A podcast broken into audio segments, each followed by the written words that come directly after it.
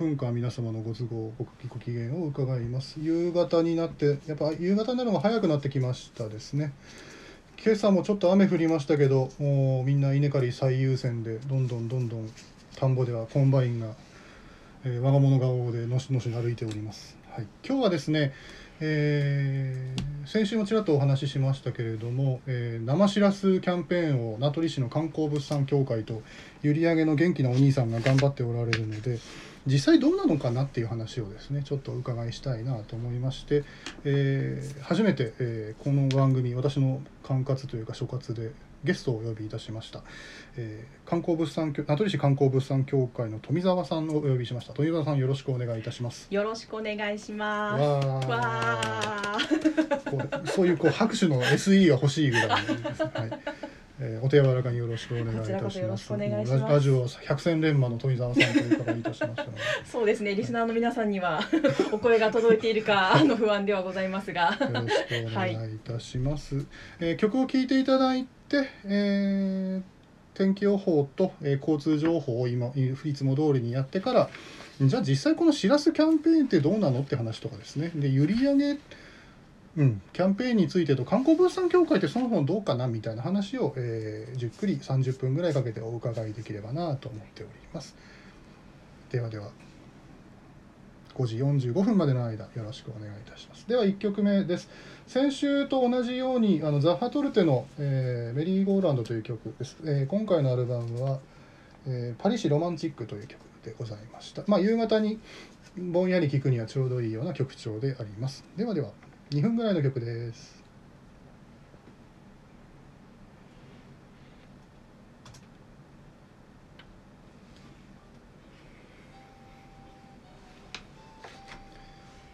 うんトトロ感のある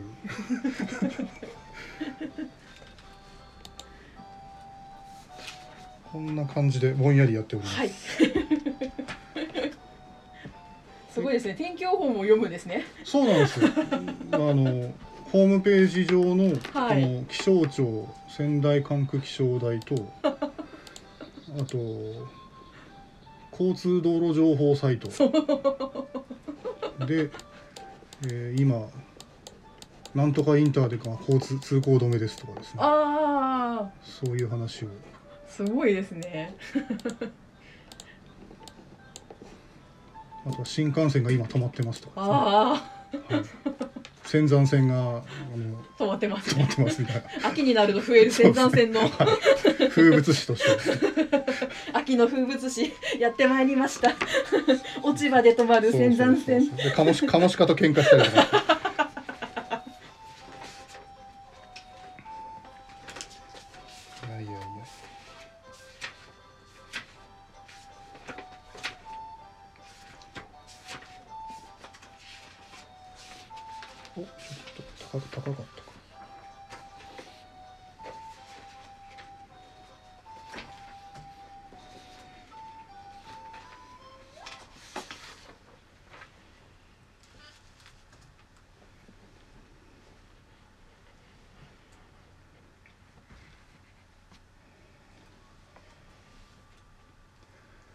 聴きいただきました曲はザッハトルテ、えーパリシロマンチックという CD からメリーゴーランド1分39秒の曲でした、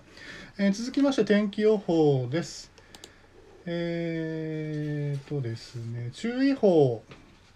警報は仙台管区気象台今現在は注意報解除した状態で特に何も、え出ていないとなっています。えー続きましてお天気概況です、えー仙台管区気象台の夕方4時半発表。本州付近は緩やかに高気圧に覆われています、えー宮城県は晴れや曇りとなっています。29日今夜夜は、えー高気圧に覆われて晴れますが湿った空気の影響により夜遅くは曇りとなるでしょう。明日30日は三陸沖を北上する低気圧や湿った空気の影響により曇りや晴れの見込みです、えー明日東部では高波に注意してくださいとあります。海が荒れるんだと思います。東北全体で見ても大体おおむね晴れるんですけど曇りが時々ありますねっていう、えー予報になっています。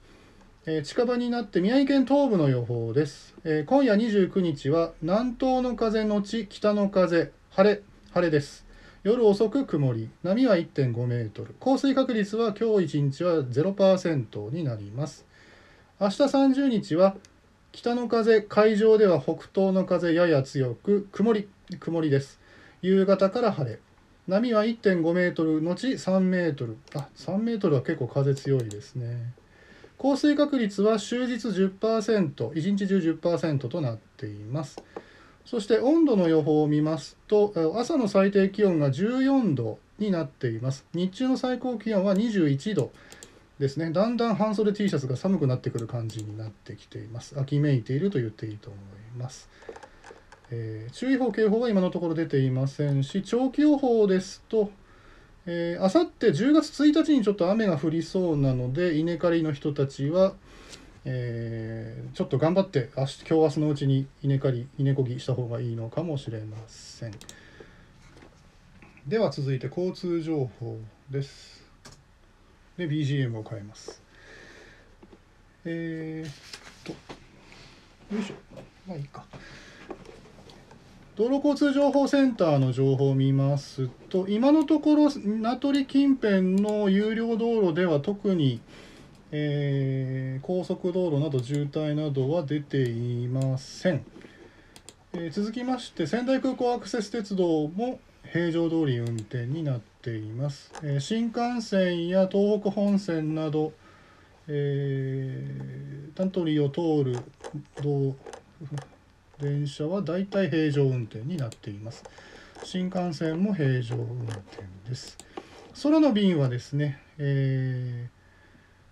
夕方ですと福岡に行く IBEX エアラインが欠航になっています。がそれ以外は出発予定となっていますのであとは各自、えー皆様切符をお願いえー確認していただければと思います。仙台空港のおじさんに先日あさっき Facebook 見たらですねあの一人乗りのなんか面白いちっちゃい車を用意してるので、えーあれ乗り心地良さそうなので仙台空港がなんか仕掛けてるぞっていうのはなんとなく頭の片隅に入れてると面白いかもしれません。えー。でそして道路交通、えー道路交通情報センターではなくて警察さん宮城県警発表の交通指導取締り情報も一緒に言ってしまいましょう。今日の夜分をお話しします。仙台市青葉区中央赤林区連坊宮城野区つつじが丘泉区大沢県北ですと古川だったり、えー南三陸の宇多津そして、えー皆さんよく聞いてください今夜名取市増田で、えー交通指導取締りが行われると、えーわざわざ予報が出てますので、えー皆さん念入りに交通安全、えー安全運転をよろしくお願いいたします。という感じで天気予報と交通情報でありました。えーここでじゃあ曲を聴いていただいて、えー曲の終わりぐらいからすぐ、えーまた皆さんお待ちの富澤さんに、えー再登場いただいて観光物産協会と生しらすの深い関係を、えー聞き出していきたいと思います。よいしょ。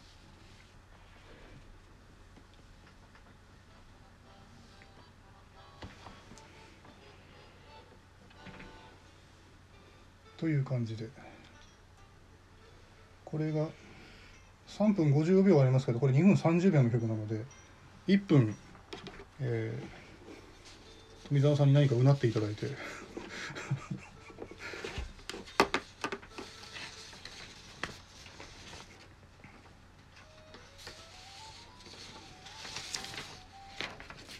んまこの通りにいかないです。はい。大体の感じで。すいいいですいいです。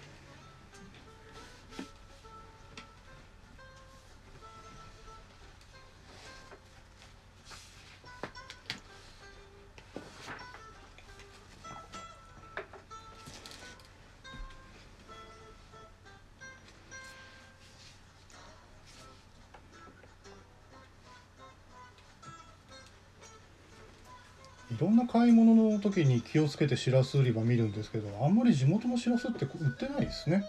あーあの。イオンとか守谷とか宇あ、イオンさんは売ってないんですね。なんかコープさんとかでは閖上げ北限のしらすっていうパッケージで販売されてたりとか。あとどこだっけどこかでも見たな。4とかもなのかな。売ってるところもあったりはするみたいなんですけどね。うんあでもう歌ってるところはちゃんとそういうふうに表示シールを貼ってやってくれてるってことですね、うんうんそうですね。なるほど。最終的に丸田さんとか先進さんに来てもらって実際ウハウハでしたかって聞きたいですね。結局観光物産協会のお財布の力を使ってこう飲食店をつないであげたわけじゃないですかもうもうでもまあ別にこの冬やらなくともかなりもう引き合いはあるみたいですけどね。うん。もうそしてしらすが取れないっていう話をちょっと聞きました。そろそろもうちょっと、うん、欠品気味になっちゃう。まあ在庫として抱えてるものはあるみたいなのでまだ多分大丈夫だとは思うんですけどうん。新しいものがちょっと入ってこないかもしれないような去年もちょっと早めにやっぱり量がやっぱり取れなくなっちゃったみたいなのがあったみたいですけど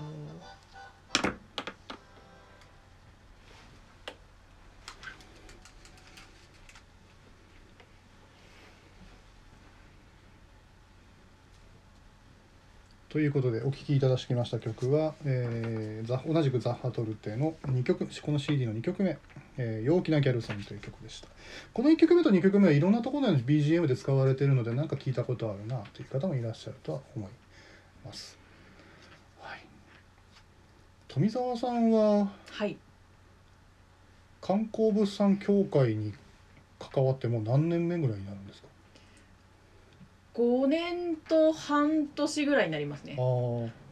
観光物産協会そのものもなんか新しいんですよね。そうですね。あのーまあかん名取市観光協会っていうもの自体はもう昭和41年ぐらいからあの補足はしていたみたいなんですけれどもあのまあもともとその市役所の中でうんうんうん。まあ、協会観光協会としてやっていて、まあ、市役所の方々がやらあのされていたものを、まあ、震災後ですね。ねなので、えっとまあ、平成の24年。ここここ10年ぐらい、うんそうですね。まあおー。2団体にまあ移ってっていう形ですね。なるほどなるほど、はい。じゃあむしろ市役所の外に出て自由に動ける観光と物産を頑張る組織っていうことなんですね。そうですねはい、なるほど。なるほうんどでは CM 明けにもうちょっといろいろ聞いてみたいと思います。はい。CM です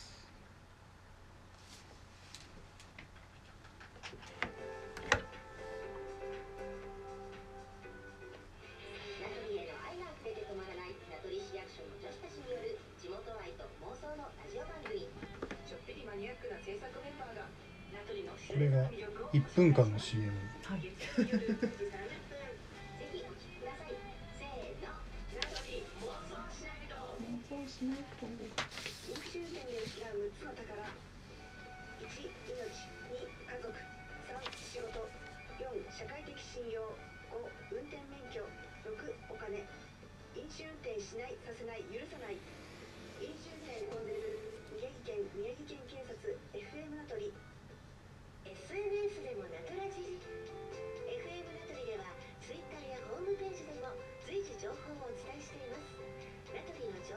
個人的なアーカイブとして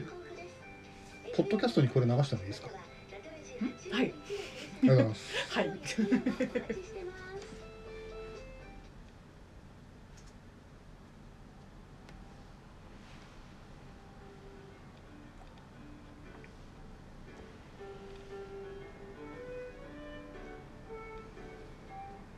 名取いろいろ情報版など色版のコーナー特別編でございます、えー CM 前から、えー続いて今日は名取市観光物産協会富澤さんに、えーおいでいただいております。改めてよろしくお願いいたします。よろしくお願いします。えー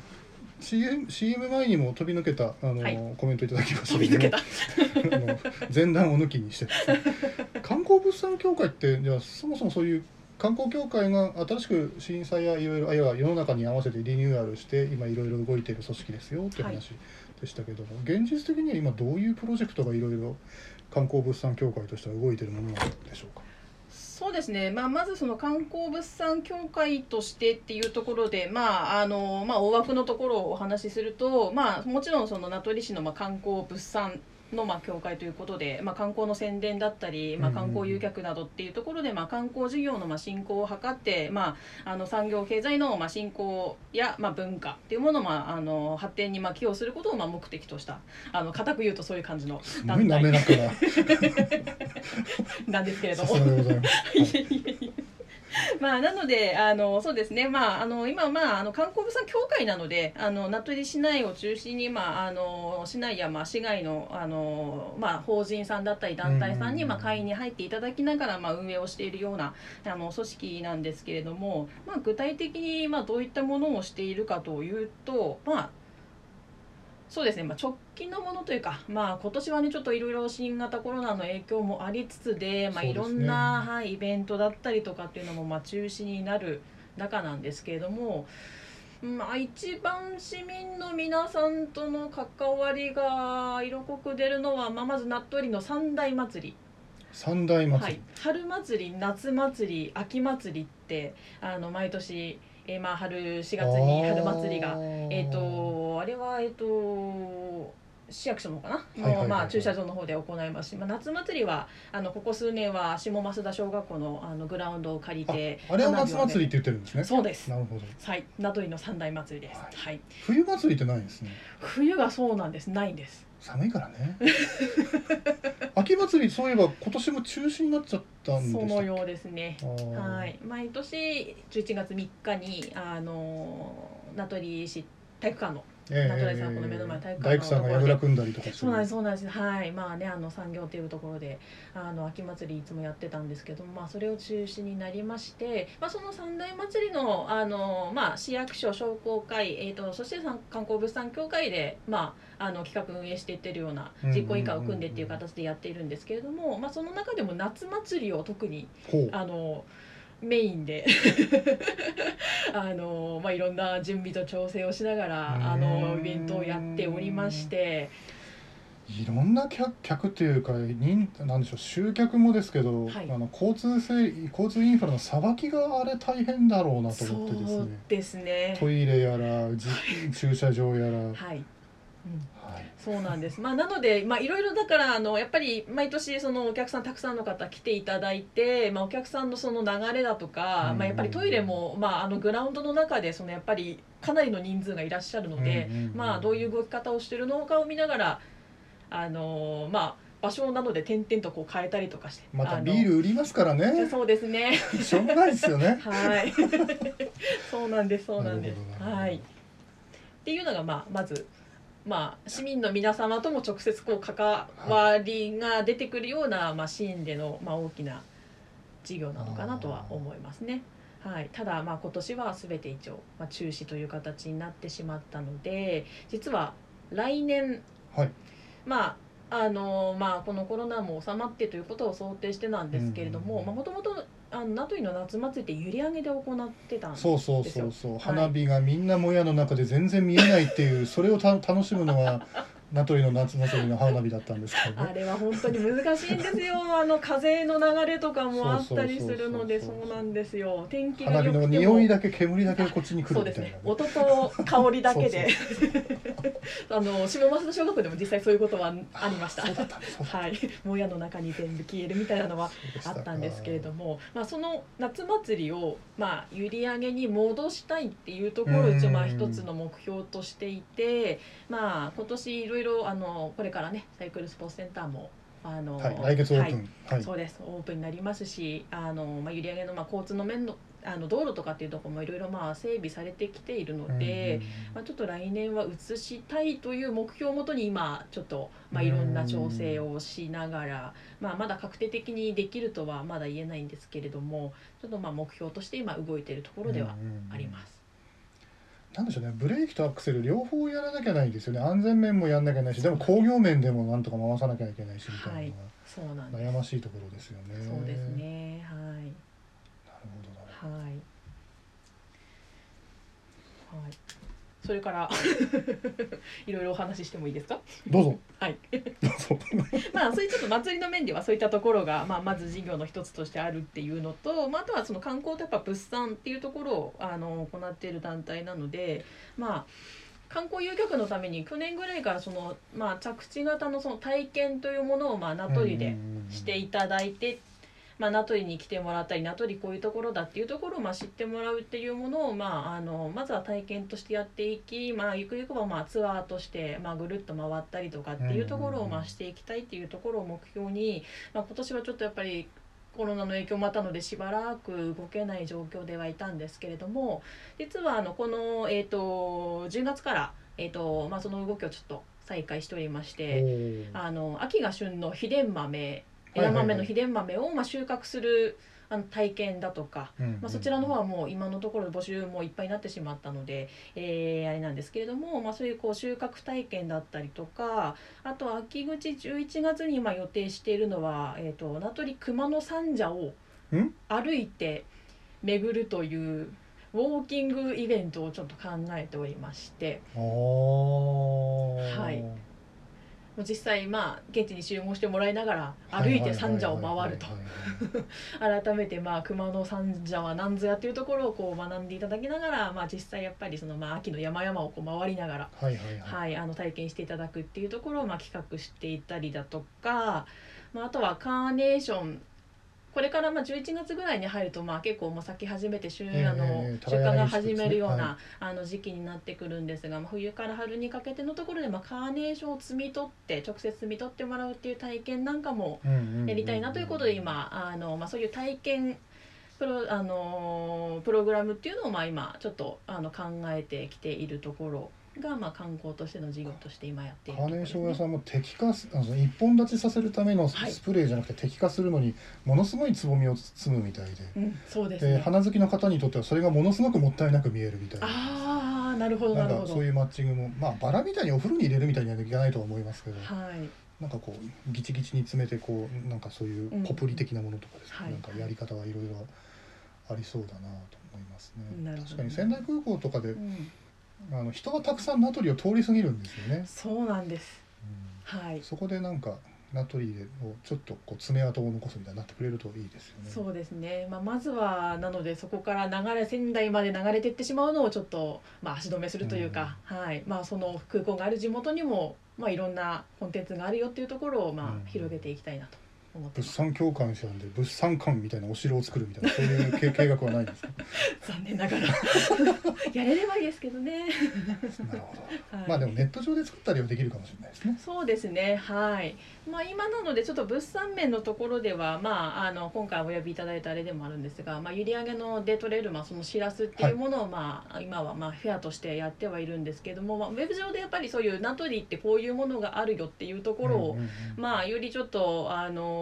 拡散できるようにっていうことでまあその特集のページを組んだりとかっていうのをまあ今あの作業していたりするところではあるので検索というか SEO 対策みたいなのもしてるんですか。そうですトリってやったらすぐ上に上がるようにみたいな。ナトリで一番に上がってくるかどうかはちょっとまだわからないですけど、まああのそうですね。うんと観光物産協会のホームページは多分ほぼほぼ上の方に上がってきているとは思います。はい。みんな携帯ですぐ検索しますからね。そうですねチラチラシ数枚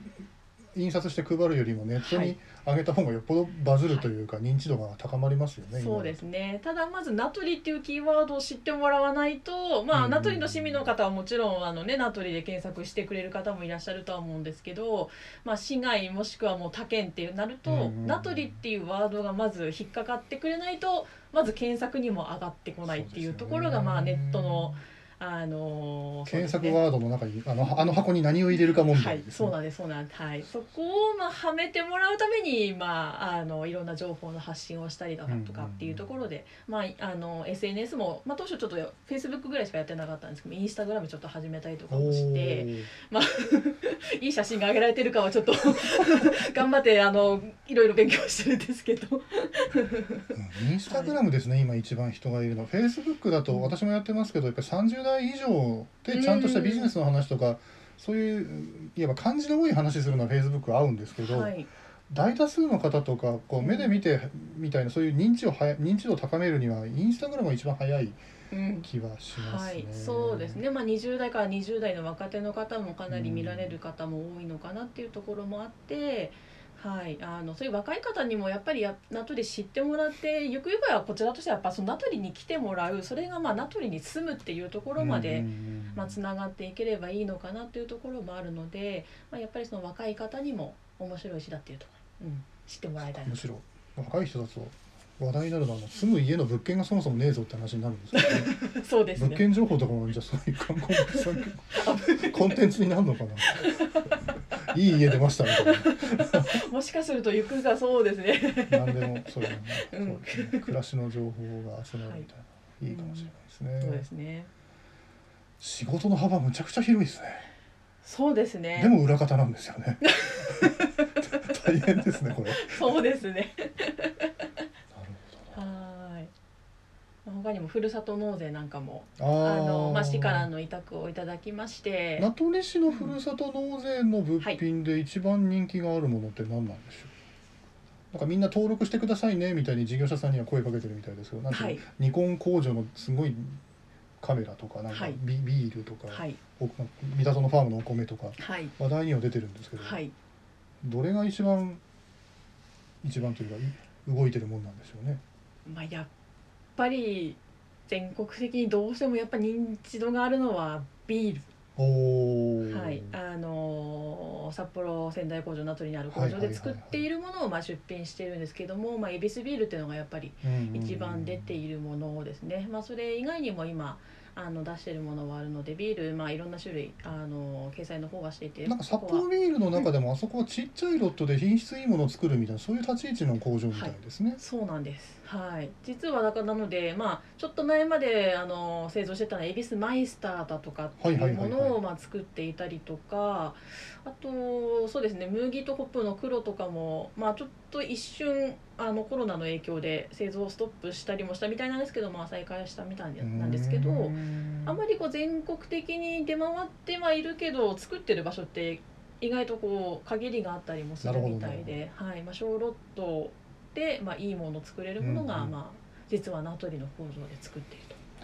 はい、もうちょっと札幌ビール大事にしないといけないですね。市民としね。そうです美味しいビールを、はい、全国に出してくださってます。うんなんか社長になるためのなんかプロプロパーのルートなラインなんだみたいな話を聞いたことあります。そういえば仙台工場長。はい、はい。あでもそれは酒場の話だから本当かどうかわからんな。うんという、はいはいえー観光物産協会とは何かでございました。えーの CM 前残り20秒なので、えー続いて CM の後は、えー曲を短めの曲聴いていただいて揺り上げしらすとは何かとじゃあこの今回のキャンペーンは何を狙っとるのかみたいな話を、えー聞いていきたいと思います。ではでは CM です。ああそっかし BGM がリピートになってなかったので外のお兄さんがざわついてたんですね。あ。普通のあの普通の雑談になっていたかもしれないです。BGM が。浜町テラス閖上皆様のお越しをお待ちしています。商品やサービス自分のあれでも15分しかいつもやってないからあれですけどあっという間に時間過ぎますね。さいでございます消費者ホットラインいややに相談意外となんかちゃんと喋れてない気がする。いやいやいやいやもう観光物産協会とはな滑ら滑らかで。いやいやいや。もう滑らかで。もっともっとやってることいっぱいありますみたいな。祭りの話ばっかりしちゃった。これは何でしょう？何回シリーズが何回した方がいいでしょう。かまたタイミング。逆にあの三浦さんにあの教会の 枠のところで ゲストに来ていただきたいです。ああまあ何でもやりますよ。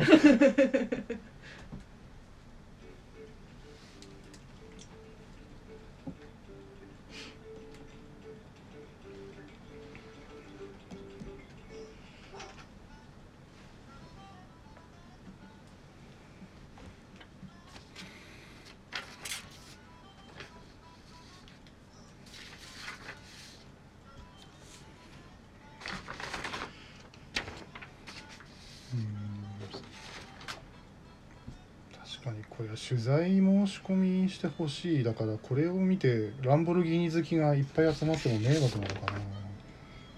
セレモニー的な感じですもんねこれきっとね。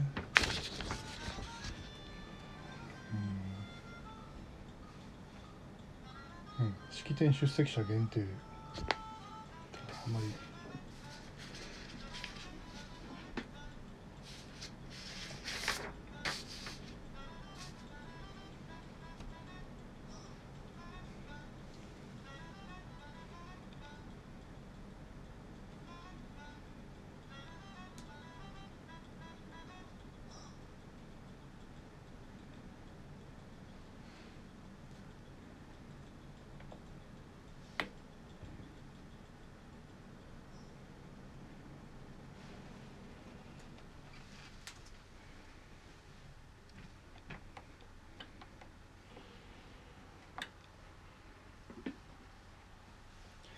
えーお聴きいただきました曲は、え2曲目と3曲目を間違えてました。2曲目が「ヒゲのマリオネット」で今聴いていただいたのが「陽気なギャルソン」でございました、えーザ・ハトルテという、え3人組の、えーバンドというかピアノとかバンジョーギター、まあ、チェロの3人さんの音楽集団でありました、では残り12分エンディングまで最後までえー観光物産協会続いて富澤さんまでのお話を、えー引き出していきたいと思います、いえー最後までよろしくお願いいたします。お願いします。閖上しらすとは？はい。ここ数年ですよね突然。北限って言ったり閖上しらすって言ったり、そうです私もね名取に生まれ育って40年ですけど、はい。そんなうん。生しらすに熱量高くいや名取はしらすで私しらす大好きっていう人ってあんま出会ったことがないんですけど、うんやっはいぱり状況が変わったというか海が変わったみたいなこともあるんですか？ねそうですね。まあ聞く話ですともともと多分しらすがいるであろうことは結構前から分かってはいたらしいんですけれども、うん。あのまあそのしらすをじゃあ取りたいですって言った時に、まあ、県の方から許可が必要、あそういう仕組みなんですか？うんまあ、漁をするのに、まあ、何でもかんでも取っていいっていうわけではないらしくて。あまあしらすはいるであろうけれども、まあ、その許可がまあ降りてはいなかったというか取りに行く人もいなかったっていうところがまああったようなんですね。でまあそのまあ約10年前に東日本大震災ありまして、まあ、その後もまああの閖上では赤貝が昔から取れてて、まあ、閖上赤貝とはい、呼ばれてあの築地の方でもね、はい。日本すき家橋二郎が褒めたという。はい。それだけが一人先走ってましたけどす そうですね。まあでもね銀座の方でもまあかなりのお値段で出されているという、うんそのまあ品質がいい閖上の赤貝がまああのまあ海の状況やっぱ変わったっていうのはあるとは思うんですけれども、まあ、貝毒が発生してしまっずってとですよねここうん最近、また最近もそうなってはいるみたいなんですよね。まあそういうのでまあちょっとその漁業関係の方々もやっぱり安定しない中、まあ、不安が募る中っていうところで、まあ、いろんなこうタイミングが重なってちょっとまあそのしらす漁をする、まあ、許可をくださいというまあ申請をしたところまあやっぱりまあそういうまあいろんな変化があって、うん。まあ、いろいろ不安定になってる中、まあ、じゃあ新しい事業としていいですよということで、まあ、許可が下りてで実際2016年に、うんとまあ、試験的に操業してみたら、うんまあ、本当に手のひらに乗るぐらいだったらしいんです一番最初のしらすが取れたのが。ただまあ取れることは分かったっていうところであのもう次の年から本格的にやるぞというところでいろんなこう装備を備えて、2017年から本格操業が始まったのが、まあ、閖上のしらすなるほどなんですよ。最近なんですねはい、本当に最近ですうん。まあもともと閖上ではコウナゴが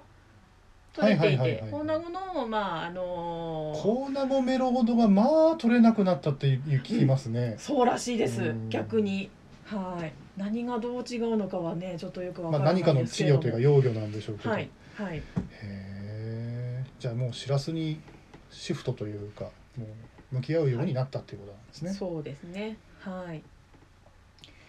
はい。で、まああのー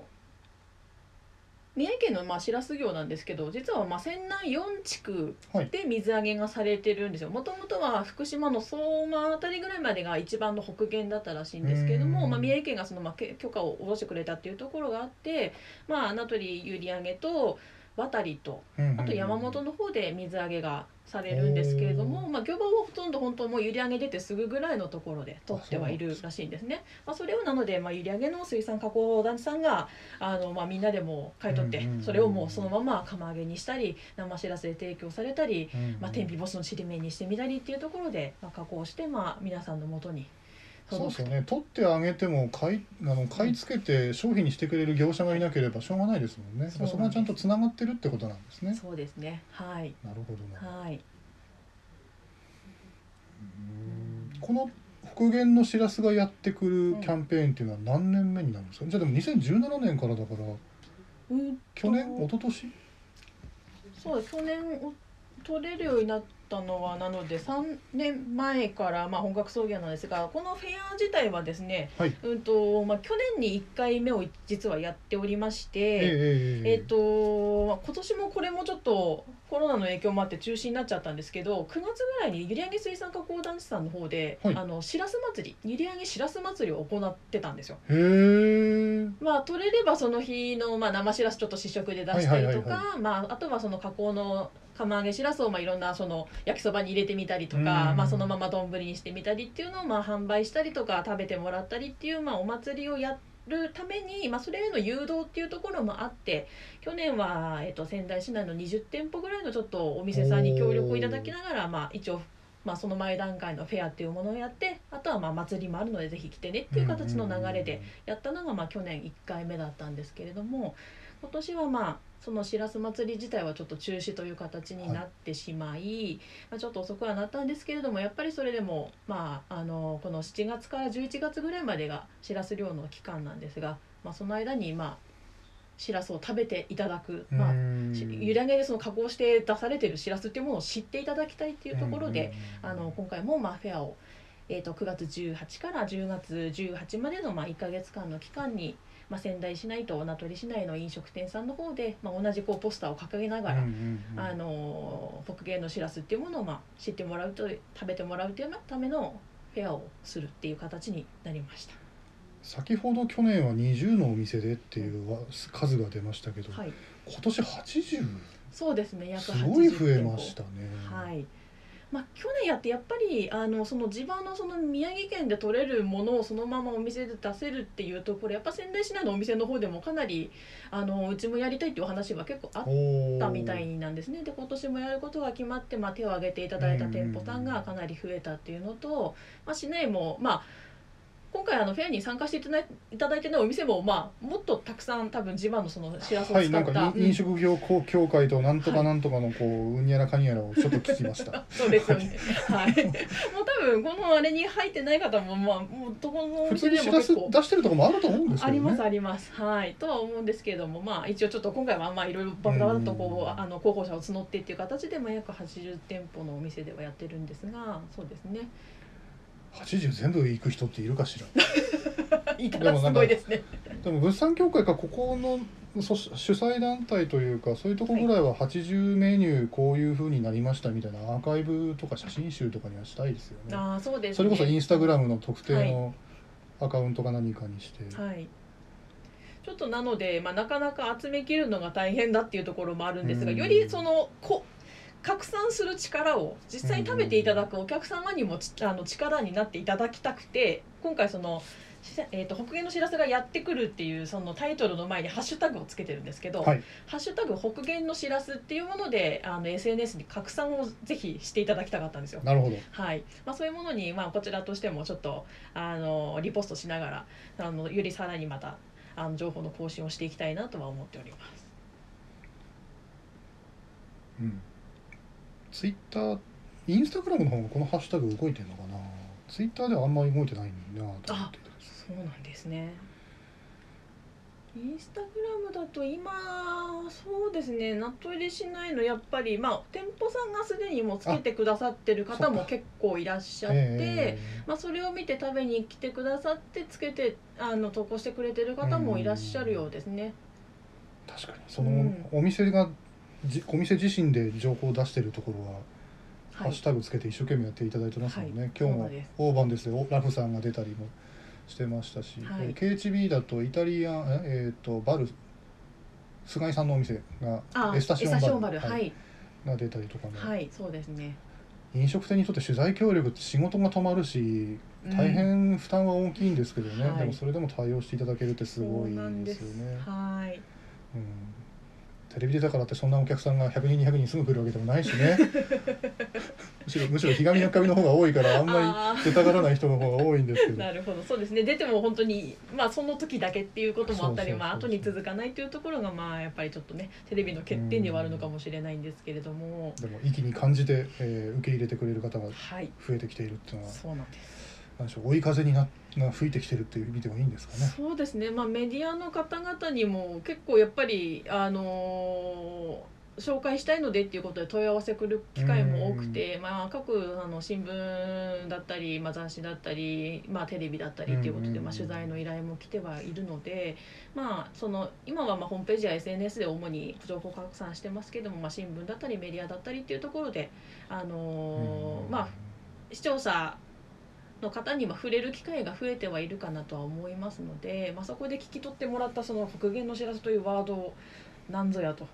じゃあそれはどこで食べれるのかと、で実際にじゃあまあ足を運んでみたいっていうのをまあ徐々に徐々に 消費者の方々にですね植え付けていきたいなとは思ってます。そうですね。はい。やっぱり水に切って食べてくれるお客さんをこうじわじわ息を長く時間軸を長くやらないとそれこそ食文化って定着しないと思うのでやっはいぱり今で言うとあの高級食パンとかタピオカミルクティーとか、はい。えーいいろんな流行りとするものがほあの韓国のホットックとかですね、うん。あるいはハラドーナツとかですねあるいはハワイアンパンケーキとかですね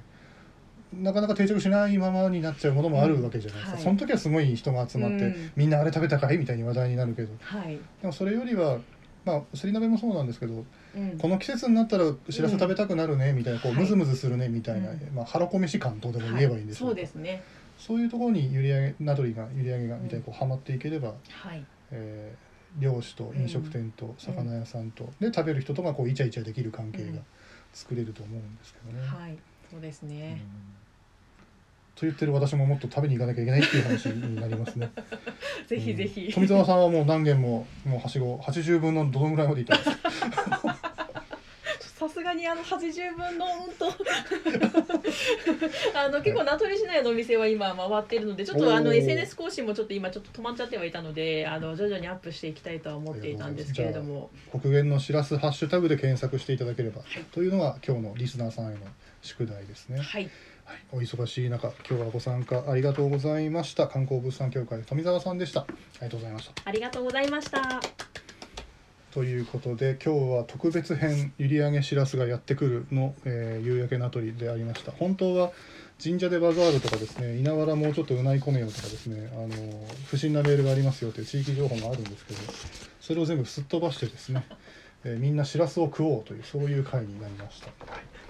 では皆さん来週もまたよろしくお願いいたします。火曜日は名取の競り農家三浦でございました。ありがとうございました。